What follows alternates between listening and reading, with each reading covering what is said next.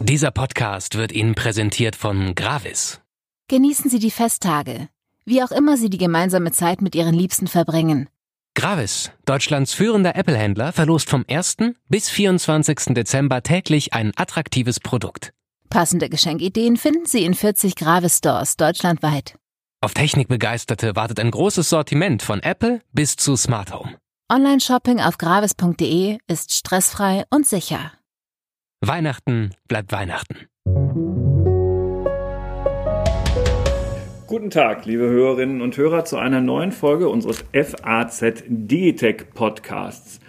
Der Fahrer sei der größte Kostenpunkt. Das hat der Mitbegründer und langjährige Vorstandschef des Fahrdienstleisters Uber, ein Herr Kalanick, einst gesagt. Und ja, offenbar sind Roboterwagen aber auch gar nicht so billig, wie Herr Kalanick sich das irgendwann mal gedacht hat, denn seine Firma, die von ihm gegründete Firma, er ist selber nicht mehr dabei, hat aus Kostengründen in diesen Tagen seine Entwicklungssparte, die sich genau um dieses Thema Roboterautoentwicklung gekümmert hat, verkauft.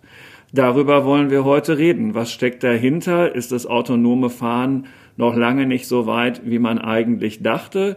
Oder geht es Uber einfach nur so schlecht? Mit Martin Grob, der bei uns in der Wirtschaftsredaktion der Frankfurter Allgemeinen Zeitung für die Berichterstattung über alles das zu tun hat und mit allem beschäftigt ist, wo vier Räder, zwei Räder oder gar keine Räder mit Blick auf Hubschrauber und Transportieraufgaben von Menschen mit verbunden sind. Also das war jetzt kompliziert ausgedrückt, der Mann heißt einfach Martin Grob. Hallo Martin. Hallo. Und Alexander Armbruster ist natürlich mit dabei, weil autonomes Fahren hat ähm, was mit künstlicher Intelligenz zu tun. Und da ist Alex heute nicht nur der Co-Moderator, sondern auch ein Co-Experte für Martin. Hallo Alex, schön, dass du auch heute wieder mit dabei bist. Hallo. So, also Uber habe ich schon von gesprochen. Eine Roboterwagen-Hoffnung ist verkauft worden an das Start-up Aurora, von dem ich persönlich noch nie was gehört habe. Martin, erklär uns doch noch mal etwas genauer, was da in diesen Tagen angekündigt worden ist. Ja, also es war so, dass Uber sich offensichtlich schon seit längerer Zeit ähm, damit befasst hat, die eigenen Anstrengungen auf dem Feld der automatisierten Fahrfunktionen und des, des autonomen Fahrens in, in der letzten Ausbaustufe, also des komplett vom computergelenkten Autos äh, äh, abzustoßen. Da gab es schon länger ein paar Gerüchte drum, dass das so kommen könnte. Ja, und jetzt ist es halt passiert, die haben das an Aurora Labs, äh, wie du ja schon gesagt hast, abgegeben. Es äh, ist etwas äh, diffiziler, aber denn sie haben es zwar abgegeben, der Kaufpreis dafür ist nicht genannt worden, aber gleichzeitig hat äh, sich Uber, genau, mhm. Uber hat sich entschieden, äh, sich äh, an Aurora äh, zu beteiligen. Die sind auch nicht ganz so unbekannt. Ähm, die waren mal eine Zeit lang auch Partner sogar von Volkswagen. Ähm, bevor aber dann Volkswagen wiederum gesagt hat, nee, wir äh, machen es nicht mehr mit Aurora. Der Hintergrund da war, dass die sich mit Ford zusammengeschlossen haben, einem weiteren etablierten Autohersteller, ähm, um äh, wiederum deren autonome Sparte, nämlich ja, ja, ja, Argo AI, äh, dann gemeinsam voranzubringen. Also das, äh, diese Kooperation zwischen Ford und VW, die steht ja jetzt schon länger fest. Äh, und die ist natürlich auch noch umfangreicher. Es geht da um Elektromobilität mh, mm, und um äh, Pickup-Trucks und, und, und und Transporter. Äh, aber jedenfalls, äh, die mussten sozusagen die Partnerschaft, also Volkswagen musste die Partnerschaft mit Aurora beenden, um dann sozusagen mit Ford zusammenzukommen. Genau. Aber all das zeigt ja schon, äh, dass äh, dieses Thema automatisiertes Fahren, autonomes Fahren alle in der Branche beschäftigt. Ja, schon, genau, aber ne, ganz offensichtlich ist dieser Wert, der damals zugrunde gelegt worden ist, als sich unter anderem die ähm, Softbank, die ja ein japanischer Technikkonzern ist und keine Bank und Toyota und der Autozulieferer Denso dran beteiligt haben, das ist deutlich runtergegangen, oder? In der Zwischenzeit. Also so richtig hochfliegend sind die Hoffnungen offenbar nicht mehr. Genau, der Wert dieser Sparte hat sich eben nach kolportierten Angaben nahezu halbiert. Ja, ja also mal eben. Genau. Und das in einem guten Jahr. Genau, also das liegt äh, sicher daran, ähm, wie du es ja auch schon andeutest, dass also quasi alle sich damit beschäftigen, so wie ich es gesagt habe, aber gleichzeitig die, äh, die Hoffnung in das automatisierte Fahren doch äh, zuletzt einen deutlichen Dämpfer auch auf anderen äh, äh, Anstrengungen und in anderen Kooperationen erlitten haben. Also Zeitpläne wurden nach hinten verschoben. Ähm, GM wollte, glaube ich, jetzt schon in diesem Jahr ein lenkradloses Auto vorstellen. Das ist nicht gekommen. Bei Ford ist es um ein Jahr verschoben worden. Volkswagen, die eben Robotaxis anbieten wollen und damit auch schon mit menschlichen Fahrern begonnen haben, also um sozusagen äh, die Vernetzung erstmal hinzubekommen der Fahrzeuge mit den Kunden. Also das sollen ja Taxis werden, die dann irgendwann am Ende äh, allein durch die Gegend gondeln. Ähm, all das ist äh, eingedampft äh, und auch eben teilweise verschoben worden. Und klar, die Hoffnungen sind, äh, sind derzeit deutlich gedämpft, was das Hochautomatisieren und das hochautomatisierte und das vollautomatisierte Fahren betrifft. Wir reden gleich noch weiter über Uber, weil ich habe ähm, eben den Schlenker zu den Hubschraubern nicht ganz ohne Grund gemacht. Ähm, das, das machen wir gleich, lieber Martin. Aber Alex, an der Stelle an dich, so als ähm, Fachmann für künstliche Intelligenz die Frage, ähm, am Ende äh, scheint es doch alles nicht so ganz so einfach zu sein. Ne? Also die, äh, wir, wir reden viel über künstliche Intelligenz, aber um das dann im Alltag an der Stelle auch so abzubilden, dass es klappt, die Hürden sind dann wohl doch höher als geglaubt, oder? Also ja und nein. Es gibt ähm, ganz, ganz viele Anwendungen, die sehr gut funktionieren heute schon, die auf Deep Learning sich, ähm, die, die darauf fußen, die Google einbaut, Facebook einbaut, Amazon einbaut und so weiter, mit denen auch viel Geld verdient wird. Auch Startups bauen die ein. Die in der Spracherkennung sind die Systeme ja besser geworden, auch in der Bilderkennung sind sie besser geworden und können da durchaus hilfreich sein. Und da gibt es ganz viele Nachahmer und es wird in ganz viele Wege und so weiter ähm, momentan implementiert, weil überall da, wo Statistik angewendet wird, kann man das häufig dann auch mit diesen KI-Modellen noch besser und noch fortgeschrittener mhm. machen. Einerseits. Aber das Abbilden andererseits, zu komplex. Ja, genau. Andererseits, mhm. und da komme ich jetzt dazu, ist autonomes Fahren ein ganz großes Ziel. Und zwar nicht nur, weil es um, um autonome Autos geht, sondern weil es ganz allgemein darum geht, dass man ein, ein ähm, Gerät hat, was sich in einer einigermaßen komplexen Umgebung alleine bewegen kann. Es ist wirklich sowas wie die Königsdisziplin. Wenn man das mal hat, ähm, und das muss, das kann dann ein Auto sein, das kann im Wasser ein Schiff sein, in der Luft ein, ein Flugzeug sein, ein Hubschrauber sein oder sowas. So, sobald du eine wirklich autonome Einheit hast, was, was ähm, hast du ein neues Level in dem Sinne erreicht. Und da kommen eben einfach noch andere Aspekte mit rein. Da geht es eben nicht nur darum, mit Algorithmen Daten auszuwerten, da brauchst du gute Sensoren. Du musst sozusagen, wenn du das mit dem Menschen vergleichst und menschlicher Intelligenz, du musst nicht nur in Anführungszeichen das Gehirn nachbauen, sondern du musst eben auch unsere ganzen Sinnesorgane richtig nachbauen. Es geht nicht um den Algorithmus, sondern es geht sozusagen auch um die künstlichen Augen. Sind es gute Sensoren? Sehen die richtig, was wir sehen? Sehen die alles, was wir sehen? Interpretieren die das richtig? Können die richtig fühlen? Können die ähm, ähm, spüren die anderen Druck, andere Umgebungsverhältnisse so, wie wir das tun? Da sozusagen Robotik, Deep Learning, ganz verschiedene KI-Bereiche auch, die fallen einfach da zusammen. Deswegen ist es so unglaublich schwierig, das zumindest auf dieser weitestgehenden Stufe, also auf dieser komplett autonomen Stufe hinzukriegen.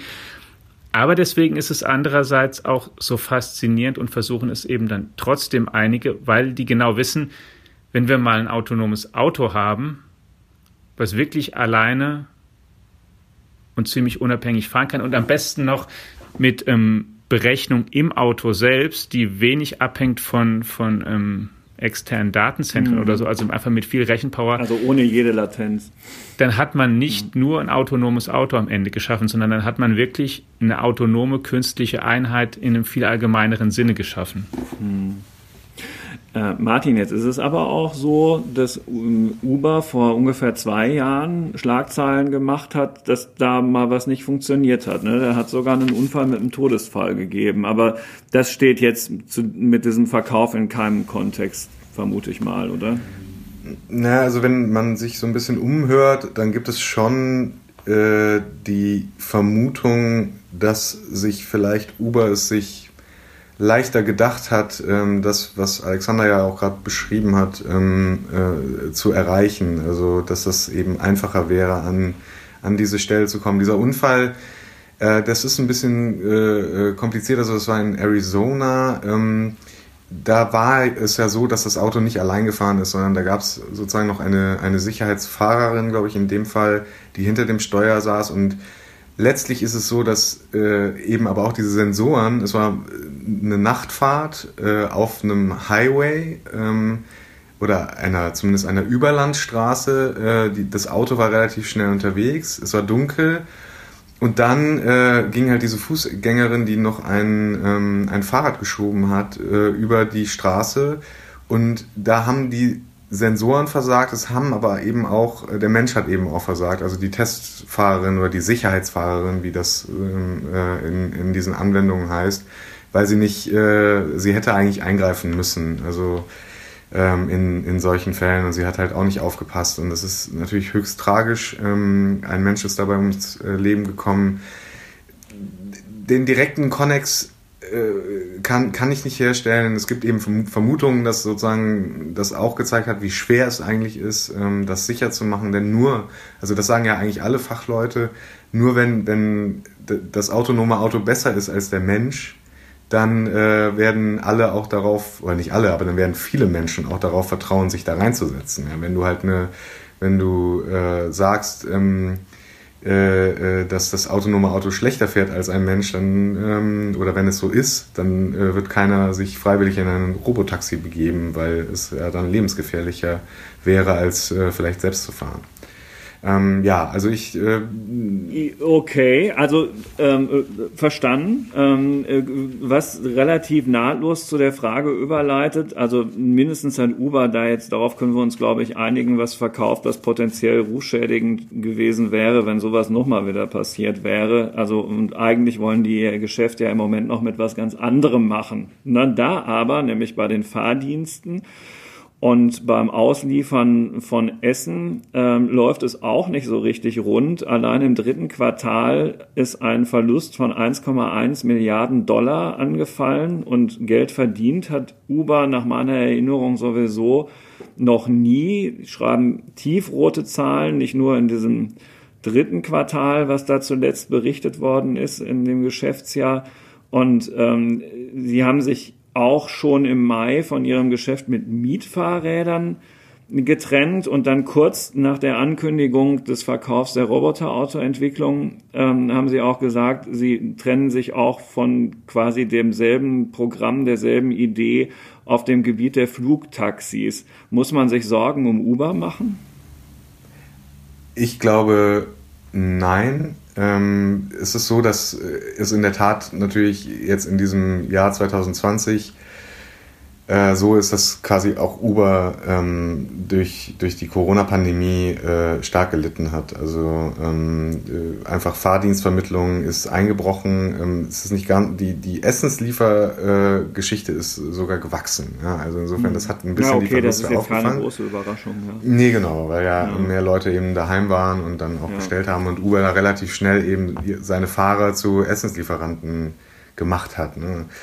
Ich, klar, aber äh, am Ende steht, äh, steht halt der Druck, äh, die sind ja auch inzwischen börsennotiert und am Ende steht natürlich der Druck, irgendwann in, in, in Gewinne zu kommen.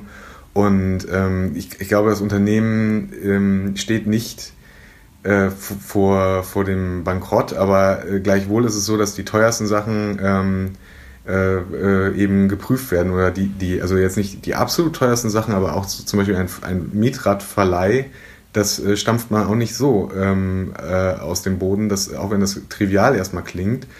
Ähm, aber das ist natürlich eine, eine, schon ein laufender Kostenpunkt, der, der teuer ist, weil du ja die Räder warten musst. Ähm, äh, du brauchst Leute, die das machen, äh, auch wenn das jetzt nicht Milliarden kostet, auch wenn du es äh, gerade noch eben in, auf einem äh, gewissen kleinen Level betreibst, geht das halt ins Geld. Und klar, die Robotaxis sind mutmaßlich noch äh, nee, die Robo, Entschuldigung, die Robo-Helikopter äh, sozusagen. Die Flugtaxis, so ja genau. genau. Die Flugtaxis sind ja noch mal teurer als Robotaxis ja. äh, und die Entwicklung und dann brauchst du eine Infrastruktur mit Landeplattformen und ja, na klar ist es schon geschäftlich getrieben, diese, diese mh, mm, äh, äh, Posten loszuwerden in der Gewinn- und Verlustrechnung, aber gleichzeitig, wie gesagt, die, die Beteiligung an Aurora bleibt ja und also sie geben jetzt nicht, sie geben nicht äh, das autonome Fahren als, als Ziel auf. Ähm, äh, nur sie entwickeln es halt nicht mehr ausschließlich selbst, aber da gibt's auch schon Fachleute, die sagen, ähm, das ist letztlich für Uber auch egal, die ja heute auch schon sozusagen die, die äh, dumme Röhre der Autohersteller benutzen. Ja. Ähm, Hauptsache, sie sind auf der Plattform dann Gen ähm, genau, und sie haben, ist vertreten. Mhm. Genau, und sie haben ja weiter die Kundenschnittstelle. Ja? Und ja. Wenn, wenn, wenn du Uber-Kunde bist, dann du bist in dem Uber-Netzwerk drin und äh, wen sie dann, also natürlich, also wen, sie dann sozusagen da äh, anbieten, ja, ob das Robotaxi äh, ist oder äh, äh, ähm, äh, Lieschen Müller, die, die mit ihrem eigenen Auto noch fährt, das ist am Ende Uber egal, die machen ihren Schnitt, äh, brauchen nur die Plattform zu betreiben, ähm, aber sie haben halt den Kunden schon. Ja? Also den haben sie ja heute schon. Mhm. Übrigens ist unter anderem ähm, Toyota, ähm, die hatte ich eben schon mal erwähnt, weil die quasi an, an Uber sich beteiligt hatten und ähm, dadurch eben auch an dieser Sparte mit den ähm, Roboter-Taxis. Toyota ist auch beteiligt an Jobi, nämlich diesem, diesem Unternehmen mit den Flugtaxis. Äh, ist, Toyota, das waren ja auch die, die bei den Hybridautos ähm, viel früher die Nase im Wind hatten als die Deutschen. Ähm, schon ein Jahrzehnt früher hat man das Gefühl. Ähm, äh, unterschätzt man Toyota so ein bisschen, wenn man zu viel auf den ID3 und den ID4 von Volkswagen guckt oder ähm, die, auf die ganzen Tesla-Autos, die, das, die die Aufmerksamkeit so auf sich ziehen? Also was, was jetzt die Elektromobilität, die reine betrifft, ähm, ist es ja so, dass Toyota noch nichts auf der Straße hat. Ähm, Weil aber, sie auf Hybrid gesetzt haben die ganze genau. Zeit. Ne? Sie haben ja. auf Hybrid gesetzt und auch schon bevor äh, das große Heulen und Zähneklappern jetzt in der Autobranche anfing, ob man denn die ähm, Vorgaben für die Kohlendioxidemissionen einhalten könnte. Da äh, fährt Toyota relativ souverän äh, äh, rein in dieses Ziel, weil sie halt einfach die durch die Hybridisierung, ich glaube, die verkaufen inzwischen 80 Prozent ihrer Autos sind Hybride, ja, und also in Europa zumindest und und äh, da, dadurch äh, erfüllen die alle alle Quoten, die sie erfüllen müssen. Ähm, ich, ich bin mal gespannt, wenn das erste reine Elektroauto von Toyota auf den Markt kommt, wie sie da sozusagen ähm, reüssieren, wenn, wenn es da wirklich zur Nagelprobe kommt, weil sie da ja eben noch ein wenig hinterherhinken. Aber es gibt natürlich auch andere Autohersteller, die mit der reinen Elektromobilität hinterherhinken. Ähm, jetzt um mal konkret auf deine Frage zu antworten, ich ich glaube, so eine Beteiligung, ähm, ob die schon dazu angetan ist, zu sagen, die haben es drauf und die haben die Nase im Wind. Das, das wird jetzt äh, zu weit gehen. Ja. ja. würde mir jetzt, stand jetzt zu weit gehen. Natürlich, sie, aber es, es zeigt ja sozusagen, dass sie, dass sie zumindest glauben, dass da irgendwas bei rumkommen könnte, bei den Flugtaxis jetzt in dem Fall. Und dann wollen sie dabei sein. So. Und, und solange äh, es quasi nicht zu teuer ist, äh, sich daran zu beteiligen, äh, gemessen an den, äh, an den Gewinnen und Verlusten, äh, solange solang, ähm, setzen sie halt auf diese, auf diese Wette und schauen, was am Ende bei rumkommt. Sag mal, Alex, du bist doch so ein richtiger Autofreak, oder? mehr Freak als auch, Auto, ne? Ja. Vielleicht mehr, mehr Freak als Auto, ne?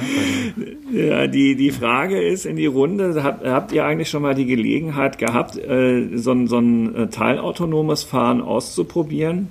Also, wenn man jetzt im Moment Autos kauft, die eine Automatik ähm, haben und, und äh, diese Messsysteme, dann sind die ja zumindest in der Lage, sich ähm, an, an, an vorausfahrendes Fahrzeug dran zu hängen und dann äh, sich, wenn man so will, auch durch Kurven bremsend und wieder Gas gebend auf einer Autobahn von dem ähm, durch den Verkehr ziehen zu lassen und so. Und ähm, ich, mich würde mal interessieren, äh, wie sich das für diejenigen, die sowas ausprobiert haben, eigentlich anfühlt, weil das ja so auf dem halben Weg zu dem ist, worüber wir hier gerade reden. Martin, hattest du schon mal die Gelegenheit? Also selbst gefahren bin ich tatsächlich ein Auto oder mehrere Autos schon mal mit, mit der äh, Adaptive Cruise Control. Das, das ist der ist das, wovon ich rede. Regeltempomat, ja. genau. Das ja, ist also ja. quasi, man unterscheidet da ja sozusagen zwischen der ähm, der äh, Längs- und der Querbewegung. Ja? Also mhm. äh, Adaptive Cruise Control ist quasi Steuerung der Längsbewegung äh, bis, zu einer, bis zu einer gewissen Mindestgeschwindigkeit. Also das heißt, du kannst deinen Tempomaten äh, einstellen auf, sagen wir mal, 100 ähm, Kilometer in der Stunde und wenn jetzt aber der Verkehr es nicht zulässt, die 100 zu fahren, dann äh, regelt er eben entsprechend runter. Das aber, der lenkt dann noch nicht durch die Kurve. Der lenkt noch genau. nicht. Aber da wird es ja spooky, ne? Dann kommt der, ja, durch die Kurve ist sowieso, ja gut. Also das, da kommt der, der berühmte Spurhalteassistent hinzu, genau, den habe ich auch genau. schon einmal privat eben ausprobiert.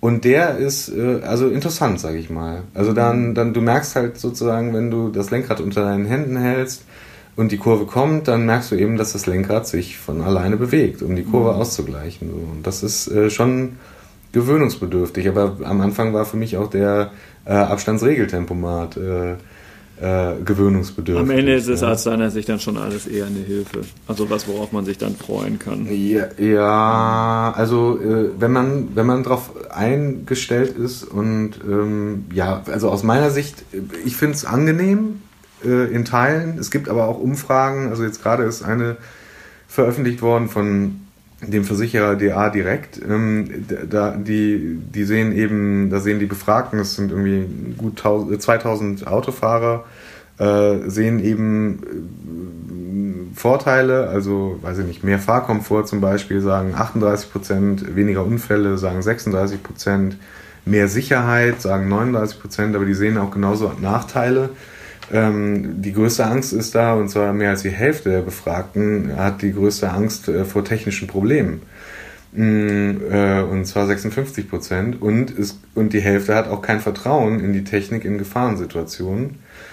Und das ist natürlich, ähm, also. Ja, äh, Wobei ich da glaube, das ist doch was, ist es, das ist doch bei fast allem so. In, also in einer Gefahrensituation dann instinktiv hat der Mensch ja wenig Vertrauen in was anderes als seine Reflexe erstmal, wenn plötzlich so eine Gefahr auftritt. Das ist, ich glaube, das wird doch über die Zeit, wird doch sowas gehen und das andere, also und, und technisch Vertrauen in die Technik sozusagen, das kann ja auch viel sein mit, ähm, dass einfach zu wenig Erfahrung oder dass es noch zu unbekannt ist. Und dann, ich weiß immer gar nicht, ob es, ob es einfach Vertrauen dann ist oder ob es, ob es dessen, ich weiß, es wird dann so abgefragt, aber vielleicht ist es auch eher, bisschen Desinteresse oder ein, ein ähm eine allgemeine Skepsis.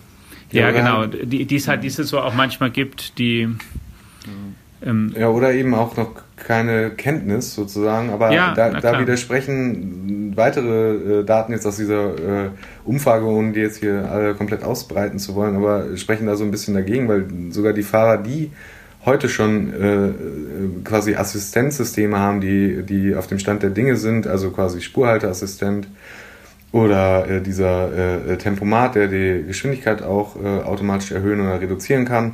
Da sagt auch die Hälfte, dass sie äh, äh, ähm, die, die Kontrolle des Fahrzeugs nicht in die Hände des Fahrzeugs selbst legen und abgeben mhm. wollen. Ich glaube, da ist noch ein wichtiger Punkt, dass das eine extreme Abgabe von Kontrolle ist für einen Menschen vor allen Dingen, ja für ja, allen Dingen, ja, für, für, eine Gewohnheit vor allen Dingen. Ne? Es ist auch mhm. und dann die Frage, auf was man halt fährt. Du hast einerseits halt das Fahrzeug, andererseits die Infrastruktur, um, um ein, vielleicht, vielleicht ist es kein gutes Beispiel, Aber wenn du jetzt Zug fährst oder Flugzeug fliegst, du fährst Zug mit über 200 Stundenkilometer auf einer Schiene, du hast null Kontrolle über wirklich gar nichts. Natürlich aber du die Schiene. dem Fahrer und dem, dem System. Ja, aber der Fahrer mhm. natürlich, der fährt, der fährt zwar natürlich ein menschlicher Fahrer, aber im Kern auf der Schiene, das ist so sehr festgelegt. Und das Flugzeug, das, ähm, das fliegt, aber du hast sozusagen selbst keine, keine Kontrolle. Du, du vertraust halt was, was das steuert, ja. Und das sind dann so andere Menschen, da fällt es natürlich erstmal leichter, so die kennst du aber auch nicht persönlich, sondern du weißt so anonym, da sitzt jemand, aber wenn dir gar nicht gesagt würde, dass da niemand sitzt, säße, dann ähm, ja, ist auf jeden Fall ein spannender Gedanke. Ja. So, das ist, ich, ja, da, da glaube ich einfach eins, wo es mit dran kommt und dann ähm, tatsächlich auch die, dann da ein paar Erfahrungen zu machen und tatsächlich nochmal dieser Sprung, auf den wollte ich nochmal dazu sprechen kommen, weil wir von jetzt von Fahrassistenz gesprochen haben und den Erfahrungen. Das ist, glaube ich, gerade im autonomen Fahren einfach wirklich so der zentrale Punkt. Du musst halt, du kannst es immer weiter verbessern, aber irgendwann musst du einen Punkt schaffen, um es sozusagen von einer sehr niedrigen Stufe sofort aufs Komplette zu schaffen. Weil sozusagen dir nur weitergedacht, den Fahrassistenten alleine, der wird es, glaube ich, tatsächlich nicht wuppen. Weil du da, dann sitzt du da drinnen und dieses, ähm, dass dir das Auto sagt, um mal ein Beispiel zu nennen, so, Alexander, du kannst jetzt einen Film gucken oder du kannst jetzt mal endlich dein Frühstück essen, ich fahre weiter und ich sag dir Bescheid, wenn ähm, was passiert jetzt. Wenn ich beide Hände voll habe, in einer Hand ein Croissant, in der anderen ein Kaffee und dann piept das Auto und sagt, so jetzt bitte übernehmen, weil vor dir ist jetzt ein Unfall, du musst jetzt ran, ist, ist schaffe ich gar nicht, ne? in dem Moment. Das wird so nicht funktionieren. Es muss, und das ist halt einfach die, die ganze Krux und da braucht man halt, es muss von jetzt, es muss von einer niedrigen auf sofort komplett autonome Stufe irgendwann gehen, einen sehr, sehr großen Sprung. Den muss man, ähm, den muss man gut vorbereiten und dann kommt da hinzu, das sieht man ja auch bei vielen Technologien, du bist ziemlich schnell, auch, also auch, auch in der KI, du bist ziemlich schnell so bei einer Leistungsstärke so von 80 Prozent, 85, 90 Prozent ist alles super. Aber so diese letzten Prozent, ne, wissen wir immer. 95 auf 96, 97 auf 98. Und das ist natürlich, das kostet viel Geld und es kostet viel Zeit. Und das ist auch ein Unterschied zu, ich kann, wenn du magst, noch eine Anekdote aus einem anderen KI-Bereich erzählen. Ich wollte dich sowieso auf einen anderen ja. KI-Bereich ja. ansprechen. Vielleicht Dann, lässt sich das miteinander verbinden. Und, und zwar. Wie, ja. Ja. ja. Pass auf. Achtung, wait for it. Ähm, was ja vollkommen natürlich geworden ist, ist in den etwas moderneren Autos, aber da ist es wirklich natürlich, dass man mit dem Auto redet. Diese Spracherkennung, die da eingebaut ist in diesen Systemen ähm, rund ums Armaturenbrett, die funktioniert ja wirklich. Ich muss heute in einem etwas neueren Auto in einem Navigationssystem nicht mehr eingeben, äh, Buchstabe für Buchstabe, die Straße, der Adresse und so weiter, sondern ich sage es dem äh, Auto einfach. Und das wird ja auch genutzt. Und Spracherkennung haben wir auch in den Handys und das mit dem Diktieren von Nachrichten funktioniert immer besser und, und, und. Und das funktioniert halt eben und das ist, deswegen komme ich jetzt drauf, eben gerade gut genug. Ja, da reichen diese 90 Prozent Genauigkeit, der Rest gleicht sich schon irgendwie aus. Ne? Und ähm, da zum Beispiel äh, vertrauen wir der KI inzwischen ja doch sehr weitgehend. Also nur um das nochmal zu verdeutlichen, wo es dann halt reicht. es ist nicht perfekt, aber es ist wirklich richtig, richtig gut und die Leute nutzen es. Ja, und das ist und sozusagen. Haben sich das, umgestellt. Genau, das kann, das kann man und das ist, da gibt es eben einfach so ein paar Beispiele, auch die, ähm, ein, was ich mal hatte mit Ralf Herbrich, als er noch bei Amazon war, KI gemacht hat und ähm, mir dann einmal vorgestellt hat, wie du durch eine neue Sprach, Spracherkennung, Übersetzungsleistung in Spanien so eine Salami, ich habe den Namen schon wieder vergessen leider, eine Spez Spezialität dort bestellen kannst, bei einem spanischen Metzger. Mhm. dann hat er auf Deutsch übersetzen gezeigt und dann habe ich es gelesen und dann habe ich, ähm, ähm, ja, wie ich da manchmal bin, direkt den Fehler im Satz entdeckt und gesagt und gesagt, guck mal, nach dem Punkt geht es ja hier klein weiter. Was ist denn das für ein Programm mhm. eigentlich? Und dann kam die Rückfrage, ja, lieber Alexander, und ähm, das jetzt nach dem Bu Punkt wenn das groß stünde, wird es deine, deine Kaufentscheidung beeinflussen oder verstehst du dann mehr oder weniger, was du hier kaufst, was es kostet und was es ist? No, Antwort nein. Nein, genau. Antwort mhm. ist nein. Und so. Und dann ist einfach die Sache, ja, es muss so sein, dass es eben einfach, dass es reicht. Und auch da ziehe ich auch gerne wieder eine Parallele zu Menschen. Das, was auch in diesen ganzen KI-Diskussionen immer interessant ist, finde ich, wir verlangen oft von den Computern besser zu sein, als wir es von Menschen verlangen. Hm. Die Computer müssen, das erwarten wir, weniger Fehler machen, dass wir es akzeptieren, als Menschen so machen. Wir tun da immer so gedanklich so, es würden für die ganzen Aufgaben, die wir Computern geben, als würden Menschen die alle immer richtig machen.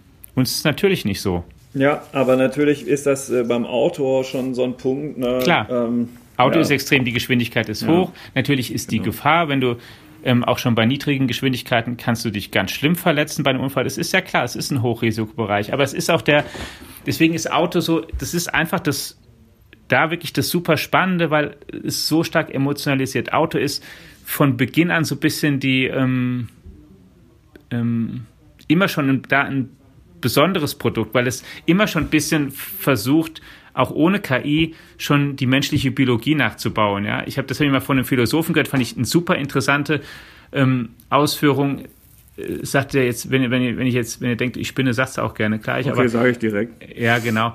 Der sagte zum Beispiel, warum aber hat das Auto wissen zum Beispiel ja, ja, vielen Dank. Gerade vier Räder. Warum ist sozusagen so die, die ganze Struktur so wie ein was weiß, Säugetier mit vier Beinen, das hat halt vier Räder, das steht da, das bewegt sich so über die Erde. Wir versuchen sozusagen Fortbewegung irgendwie nachzumachen. Die Räder sind jetzt sehr praktisch, aber es ist so sozusagen so anatomisch gar nicht so also so ein bisschen so, so dieser Traum, wir, wir versuchen Biologie technisch nachzubauen, der ist immer schon ein bisschen im Auto drin. Und wir haben es bisher noch so, dass wir es eben selbst steuern und wir benutzen verschiedene Antriebsmittel. Aber deswegen ist es so spannend und, glaube ich, noch viel emotionaler, ein autonomes Auto zu kriegen, als einen autonomen Hubschrauber oder einen autonomen oder irgendwas anderes, ein autonomes Gerät, was sich so selbst oder ein autonomes U-Boot oder sowas, ja, weil das einfach das ist uns, und ich meine, gerade in, in, in Deutschland als, als so Autonation ist es halt sowieso näher. Sag mal, wir kommen zum Ende, lieber Martin. Ähm, ohne Corona und die Auswirkungen von all dem, ähm, was glaubst du, hätte Uber diese Sache verkauft mit den Roboterautos oder hätten sie es behalten? Ich glaube, sie hätten es verkauft. Also, auch. weil es auch, mhm. ja, weil es auch Sinn ergibt, auf diesen Feldern die Kräfte zu bündeln. Also die, der Alexander hat ja, oder wir haben ja im Gespräch jetzt auch schon herausgestellt, ähm, wie, wie groß diese Aufgabe ist. Es ist da wichtig, glaube ich, dann, um sozusagen diese Aufgabe zu lösen, nicht in 50 Unternehmen an 50 einzelnen Lösungen zu arbeiten, sondern vielleicht äh, in, in äh, zwei Unternehmen, wo sich die 50 interessierten Unternehmen äh, äh, aufteilen, an zwei Lösungen zu arbeiten, damit am Ende ähm, auch äh, äh, die, die, das fertige Produkt kommunizieren kann mit dem mit den anderen Produkten. Es, das, da kommen ja noch im Prinzip, also das autonome Auto in dem Fall, da kommen ja noch enorme äh, Aufgaben dann äh, hinzu. Dann, dann muss dann noch gleichzeitig irgendwie ein, ein autonomes Auto, also vollautomatisiert fahrend, ähm, muss ja auch noch mit den normalen, herkömmlichen Autos, die dann auf der Straße sind, äh, kommunizieren. Deswegen hm, glaube ich, dass, äh, dass es ist schon sinnvoll, dort den, den Gehirnschmalz, äh, platt gesagt, äh, äh, zu, zu, zu bündeln und es ähm, kostet auch Kräfte einfach viel. Auch die genau, ganzen Ressourcen, das wird viel Verschleiß noch, da wird viel kaputt gehen. Das wird ja. einfach unglaublich viel. Und es wird, wenn ich das noch ergänzen darf, auch vielleicht auch ein bisschen bedürfen, also mehr abseits vom klassischen Autokonstruktionsansatz zu denken. Ich habe mal eine, eine ähm, von der früheren Chefin von, von Zoox, die ja auch so ein autonomes Fahren-Startup da sind, in Los Angeles, glaube ich, wenn ich mich richtig erinnere, da, äh, der, der, der mal zugehört und die, so, da geht es auch um die Frage, ob man Autos einfach auch ganz anders baut, einfach, ne? Dass die halt nicht mehr Sitze hintereinander haben, wie wir jetzt hier. Dass die auch vielleicht andere Achsen haben, Radaufhängungen und so, die sich anders drehen können, die in beide Richtungen gleichermaßen fahren, wo sich die Räder, was weiß ich, bis zum rechten Winkel einklappen können, die dann in, die einfach anders sozusagen, wir versuchen ja auch sehr stark dieses autonome Fahren in die Autos reinzubringen unter der Bedingung, dass die Autos weiter so aussehen, wie sie heute jetzt aussehen. Hm. Sehr stark. Das muss, muss, auch nicht unbedingt so Das bleiben. muss nicht sein. Ne? Es kann, und es hm. gibt ja verschiedene Philosophien und das, also auch so wieder grundsätzlich technologisch. Die Frage ist, wer kriegt es am Ende hin? Der, der versucht, auf seine bestehenden Produkte das draufzubauen oder der versucht, das komplette Produkt vielleicht neu zu designen. Deswegen haben damals auch, auch das war auf einer ja, Konferenz von, von, von Amazon, wo ich gewesen war, die auch dann andere gesagt, vielleicht ist das so ein bisschen so der Durchbruch, weil die halt ähm, wirklich von Grund auf was. Die machen nicht nur autonomes Fahren, sondern wollen dazu auch die, das Autodesign praktisch auch nochmal neu erfinden. Völlig richtig. Intelligente Telefone hat es auch schon vor dem iPhone gegeben. Ne? Ja. Aber daran ja. wollen wir uns eher nicht mehr zurückerinnern. So, ne? Das ja, war halt könnt, nicht der richtige Weg. Ja, genau. und hier könnte es ja vor allen Dingen auch du qua Alter, ne? Also mit dem echten zurückerinnern. Ne? Die. Ja, ne? ja, absolut. Ne? Bei deinen ganzen anderen philosophischen Fragen weiß ich ja gar nicht, ob ich mich dafür noch interessieren sollte, weil vielleicht erlebe ich das ja nicht mehr. Gut, also ähm, äh, danke, lieber Martin, für deine Zeit, äh, hier zu uns in den Digitech-Podcast gekommen zu sein. Uber ähm, ja, macht Schlagzahlen durch Unternehmensverkäufe, weniger durch Fahrdienstleistungen.